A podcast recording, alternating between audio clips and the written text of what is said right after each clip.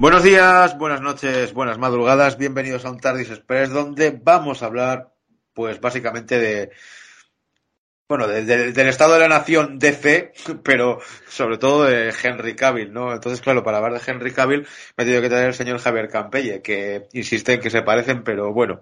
Buenos días.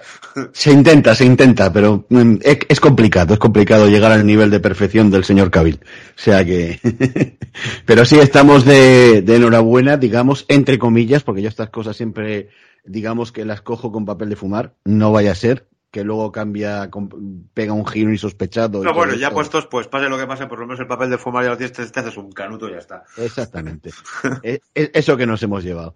Pero sí, eh, vamos a ver, estamos, está todavía coleando esa repercusión de Black Adam, en la cual ese cameazo al final de la película, porque no tiene otro nombre, eh, bueno, cameo que era un secreto a voces. Bueno, a mí hay una cosa del cameo que me chirría un poco, y es que siendo DCU, siendo Henry Cavill, el tema que suena es el de Williams y no el de Zimmer. No sé si te ya, ya, pero yo creo que lo han hecho básicamente por algo representativo del personaje. Es como decir, eh, ojo, que ha vuelto Superman y vuelve el Superman, o sea, el que debe ser. O sea, entonces, si tú asocias eh, que el de, a ver, que todos los temas de Zimmer a mí me parecen magistrales, eh, es un nuevo sonido nuevo que, impacta también con el personaje, pero evidentemente tú piensas en Superman y el sonido que asocias directamente son las son los acordes de Williams. Sí, pero ¿sabes, ¿sabes lo que me, pasa a mí? O sea, cuando, cuando salió la Josh Tisley, se criticó mucho precisamente eso, ¿no? Que, que Danny Elfman había puesto la música de Superman a Superman y la de, eh, o sea, de Williams a Superman y la de Elfman a tal, cuando Yankee Excel y el propio Zimmer ya habían compuesto música y eso se criticó mucho y por eso me chirría un poco. No sé cuál es la igual No, lo que pasa si tú te das cuenta y analizas un poco la escena te das cuenta que no solo en la música, sino también en la apariencia es eh, han tirado por el Superman más canónico, por el Superman más cómic, porque si bien es cierto que lleva el traje de Man of Steel, el mismo traje, pero le cambian el color es un azul más vivo, muy parecido al azul de los cómics.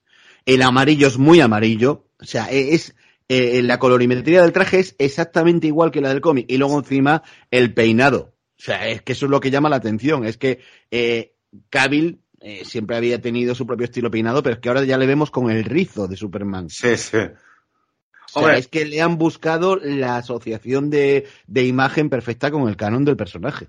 No sé hasta qué punto esto sería, porque claro, eh, en la película también tenemos a Amanda Waller, que, bueno, Amanda Waller y a la hardcore esta, que ya veníamos de, del pacificador también. Quiero decir, no sé hasta qué punto va a ser el nexo de unión, si este Superman va a ser el Superman que vimos en Man of Steel precisamente, o hay ahí un, un Yo creo que van a tirar, o no sé.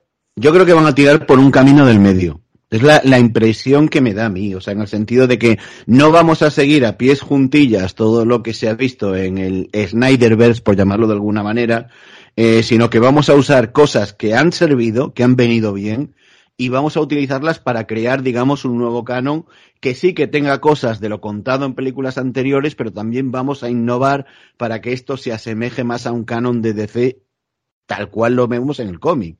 Quiero decir, o sea, eh, sí aparece Amanda Waller, pero nos encontramos con una especie de Amanda Waller más cercana a un Nick Furia, si me si, más que la Amanda Waller eh, villana casi que vemos en Escuadrón bueno, etcétera. A ver, piensa que en los cómics, cuando Luthor era presidente, ella era la Sí, la encargada de la... los asuntos metahumanos. Quiero decir, igual lo, lo, quieren pillar por ahí.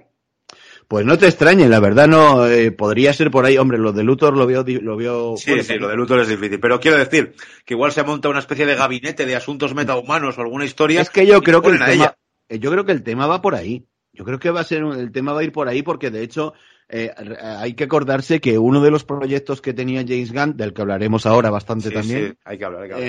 Eh, uno de los proyectos que tenía James Gunn era dentro de varios ¿Te está gustando este episodio?